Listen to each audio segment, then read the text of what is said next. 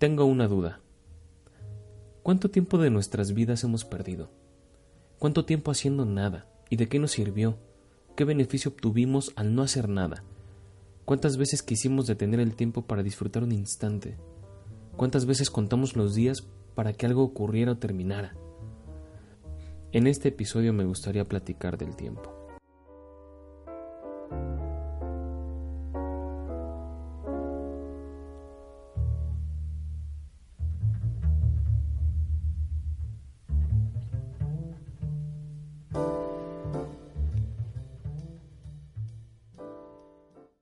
Siempre que salía de la prepa me gustaba caminar hasta la casa.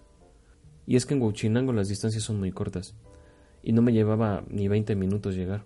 Mi papá tenía en casa su taller y solíamos ir todas las tardes a comer a un lugar de nombre El Buen Sazón. Y sí lo tenía. Esas salsas de chiltepín sobre la mesa siempre fueron mi perdición. Era un local de comida corrida. En aquel tiempo mi papá y yo comíamos siempre juntos. Recuerdo mucho las pláticas durante la caminata. Solíamos hablar de ciencia, de política, a veces hablábamos del trabajo, de mi escuela y hasta del futuro tecnológico que nos estaba alcanzando.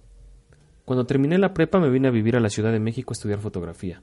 Hace ya ocho años desde entonces. El buen sazón ya no existe.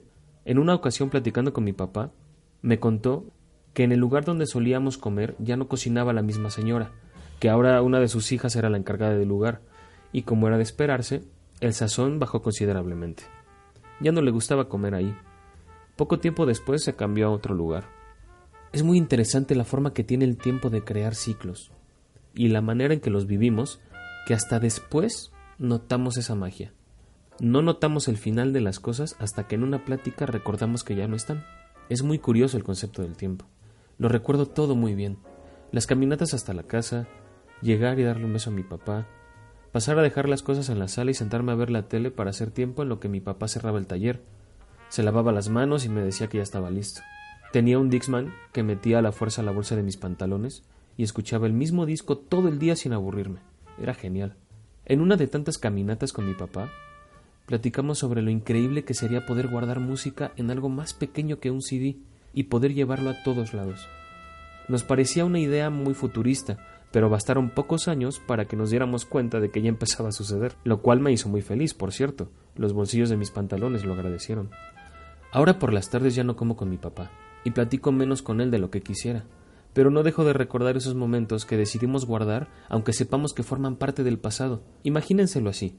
Esos momentos son puertas que puedes cruzar cuando extrañas a alguien mucho. Esos momentos tan especiales son los que fortalecen los lazos sin importar el tiempo y la distancia, y me parece que lo importante es saber conservar del pasado solo eso que nos hace grandes. Así como el buen sazón, muchas cosas pasan desapercibidas. Pasa el tiempo y las vamos olvidando. Y cuando algo detona algún recuerdo, por más que intentemos completar el mapa mental, no logramos hacerlo. Porque muchas de las cosas que vivimos simplemente las olvidamos, porque no fueron relevantes y mantenerlas en la memoria solo ocuparían espacio y estorbarían. Recuerdo que hice muchas cosas y que conocí también a mucha gente, pero por alguna razón no recuerdo sus nombres ni muchas de las cosas que hicimos juntos. ¿O a poco a ustedes no les pasa? Sé que podría recordar algunas cosas, pero solo podría hacerlo platicando con alguien de esa época. Solo así poco a poco iría recordando esos momentos.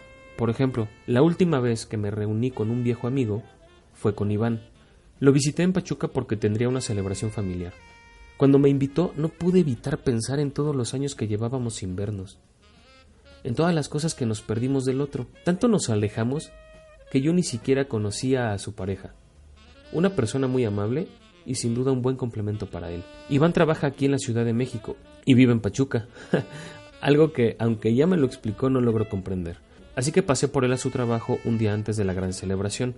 Recuerdo que viajamos en camión hasta Pachuca y hasta nos dio tiempo para ponernos al tanto de cómo iban nuestras vidas, nuestros trabajos, nuestros proyectos a futuro, y aunque teníamos muchas cosas de qué hablar de nuestro presente, por alguna razón la plática siempre fue hacia el pasado. Y me gusta pensar que es normal, ¿A cuántos de ustedes no les pasa que cuando se reúnen con amigos, el eje principal de la conversación siempre es el pasado? Y esas viejas y bellas historias que les hacen reír y recordar por qué llevan tanto tiempo juntos. De alguna manera, el pasado fortalece nuestro presente. Esa noche nos pusimos muy borrachos. y entre plática y música se nos fue la noche. Ni siquiera recuerdo la hora en que nos fuimos a dormir. Al otro día, con la cruda encima o tal vez borrachos aún, nos fuimos al salón donde sería la fiesta, y tuvimos que adornarlo con la cruda encima y el tiempo también. Fue una gran celebración. Me dio mucho gusto ver a su familia y a su nueva familia. Fue un golpe de realidad. Cuando te das cuenta que el amigo con el que pasabas el tiempo en una jardinera del lugar donde creciste, de repente vuela, como todos en su momento. Me siento muy feliz por él y porque no tengo ninguna duda de que seguirá creciendo como persona y profesionalmente también. Es solo cuestión de tiempo.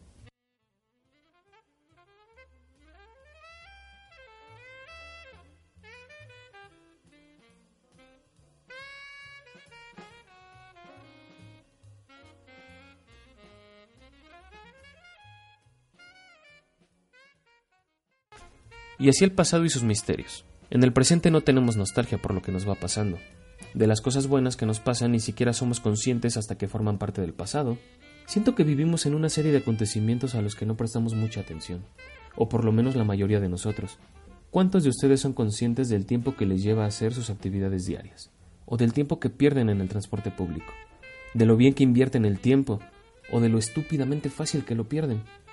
Por ejemplo, eso tan clásico que nos han contado siempre. Los trámites en oficinas de gobierno son como los agujeros negros. Ni siquiera el tiempo tiene jurisdicción ahí. Intentar hacer las cosas rápidas llevando todo en regla, el pago respectivo en el banco y las copias de cada documento en caso de ser necesarias. Ahora todo es más fácil gracias a Internet. Si sacas una cita en la página de la oficina donde tienes que hacer tu trámite, en teoría, las cosas tendrían que ser más rápidas. Se supone que para eso sacas una cita. Y claro, es algo que tenemos que agradecer de alguna forma si se reduce el tiempo pero sigue jugando de una forma muy extraña la manera en que perdemos el tiempo ahí. Déjenme contarles lo que me ocurrió la semana pasada. El martes por la noche me marcó por teléfono un tío, pidiéndome que lo acompañara a recoger unas placas al Estado de México. La cita por internet y el pago ya estaban listos, solo teníamos que llegar a la hora de la cita y terminar de hacer el trámite para recoger las nuevas placas. Le contesté que sí podía acompañarlo, y me dijo, vale, la cita es a las 5, nos vamos como a las 10 para llegar a tiempo porque ya sabes cómo son esos lugares. Le dije que lo veía el siguiente día. Nos despedimos. Y yo me quedé pensando, ¿o es un tipo muy precavido mi tío? Pensando salir siete horas antes de la cita a un lugar que nos quedaba a hora y media de camino? ¿O es alguien muy inexperto en cuestión de citas programadas por internet? Pero bueno, más sabe el diablo por viejo, ¿no? Al otro día a las diez de la mañana estábamos en camino. Nos tardamos en llegar poco más de una hora. A las once veinte estábamos llegando a la plaza donde estaban las oficinas. Cuando estacionamos el carro mi tío dijo llegamos a tiempo. Y yo contesté sí, otro poco y se nos hace tardísimo. Después de matar el tiempo veinte minutos en el carro, al estar frente a las oficinas vimos dos filas largas de gente, muy desordenadas y mucha gente dispersa. Y por supuesto, también los coyotes, esos que facilitan el trámite por doscientos pesos, que por supuesto ignoramos. Nosotros pensando en que encontraríamos fila por horarios o una organización adecuada, y lo sé, fuimos muy ingenuos, pero resultó que una de las filas era para los que no sacaron cita y la otra para los que sí, y aquí está lo curioso en todo esto. Resulta que en la fila de la gente que sí sacó cita y eligió el horario que más le acomodaba a su día, no tenía ningún sentido, porque al preguntar dónde estaban los del horario de las cinco de la tarde, nos dijeron no importa, solo fórmense de este lado, es como vamos llegando. Yo me quedé pensando en lo injusto que es para la gente que se tomó el tiempo de pensar en un horario flexible y que al llegar estuviéramos nosotros, con una cita de más de seis horas de diferencia. Como lo dije antes, las oficinas de gobierno son como los hoyos negros. El tiempo no tiene jurisdicción ahí y tampoco es que sepan mantener el equilibrio, pero sí que saben absorber el tiempo de los demás. Después de un rato, por fin pasamos a un módulo a terminar el trámite, y ya con las placas en la mano, cuatro horas y media antes de nuestra cita programada, nos fuimos de ahí, dejando detrás una fila que no dejaba de crecer y tengo que confesar que por un momento me sentí mal porque nosotros teníamos cita para las cinco de la tarde y al mediodía ya íbamos de vuelta a casa, y pensar que la gente que acomodó su horario para poder pasar antes de incluso la una de la tarde, tenían que seguir esperando. Pero el tiempo es caprichoso. En el camino a casa encontramos mucho tráfico y un viaje de hora y media terminó siendo más largo. Llegamos a casa a las cinco de la tarde, fastidiados por el sol y el tráfico que en esta ciudad siempre es un caos. Elegimos un mal momento para regresar. Hubiera sido bueno comer cerca de ahí en lo que el tráfico disminuía, pero no. Nos encontramos con mucha gente saliendo de sus trabajos para comer, las escuelas quedando vacías y el transporte público haciendo paradas en tercera fila, provocando el ruido de los autos que si no frenaban a tiempo chocarían, o simplemente porque los camiones estorbaban. Decidimos callejonear y nos fue un poco mejor. Logramos llegar a casa a la hora de la cita que teníamos en las oficinas. Por un momento pensemos en el tiempo en esta ciudad, el tiempo que vivimos día a día. Siempre pasa desapercibido. Solemos pensar más en el pasado y en el futuro, pero ojalá podamos aprender a ponerle más atención a nuestro presente. Es el que forja nuestro futuro y hace grande nuestro pasado.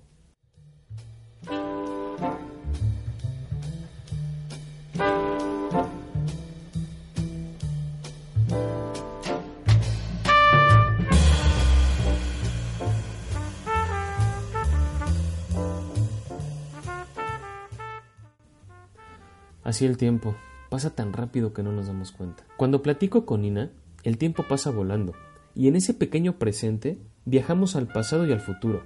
Nos contamos historias y metas, y aún así no somos conscientes del tiempo, porque en ocasiones hablamos por horas y solo hasta que nos tenemos que ocupar de otra cosa dejamos de hablar. Pero bueno, ¿a quién de ustedes no les ha pasado? ¿Cuántos no han perdido la noción del tiempo por estar platicando con alguien o haciendo algo que disfrutan mucho? Me parece que no tiene mucha importancia hablar del futuro sería mejor ponerle más atención a nuestro presente, porque el futuro no lo conocemos. ¿Qué sentido tiene ponerle atención al futuro? Podemos darnos una idea de cómo seremos, o cómo será el mundo en unos años, pero no tenemos ni idea, aceptémoslo. Por ejemplo, este podcast. No sé el alcance e importancia que tendrá, ni a cuántas personas va a llegar, pero no tenemos por qué preocuparnos por esas cosas. No lo sabemos y así está bien. Hay cosas que tenemos que dejárselas al futuro.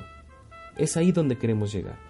Pero no sin olvidar que las cosas no pasan por algo. Todo lo que hacemos pasa por decisión propia, no divina. Y ese camino y el peso de esas decisiones buenas y malas forjan nuestro futuro. Imaginen un viaje, a donde ustedes quieran. Lo que visualizará la mayoría es un punto A y un punto B, pero hay un factor que no ven. Esa idea de camino está incompleta, porque están dejando de lado algo que es más importante que la meta en sí, y es el camino que recorremos para llegar a esa meta. No le damos el peso que se merece. Yo prefiero pensar en el punto A como el génesis y el punto C como el final del recorrido. Y en medio de esos dos puntos el más importante, el punto B. Este punto corresponde al camino, a esa carrera, a ese entrenamiento, a esa constancia, a no vencerse, a ese camino que tenemos que recorrer para llegar a lo que creemos que es una meta, pero que en realidad sigue siendo parte del mismo camino porque lo más importante es no dejar nunca de crecer, de aprender, de soñar. Solo nosotros lo podemos hacer posible. Es nuestra vida, nuestras decisiones, nuestras consecuencias, y queda en nosotros afrontar y avanzar, y entender que el punto C es el final de todo. Es al punto B donde tenemos que enfocar nuestras energías. Espero que hayan disfrutado tanto como yo este segundo episodio. Disfruten su tiempo y aprovechenlo al máximo. Que tengan una excelente semana. Muchas gracias por escuchar.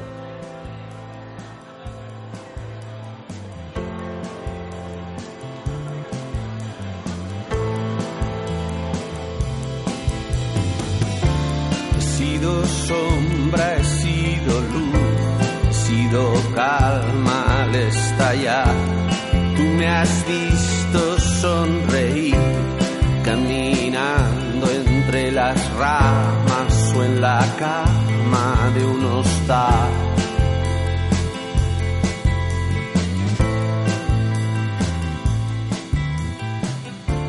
Sido sangre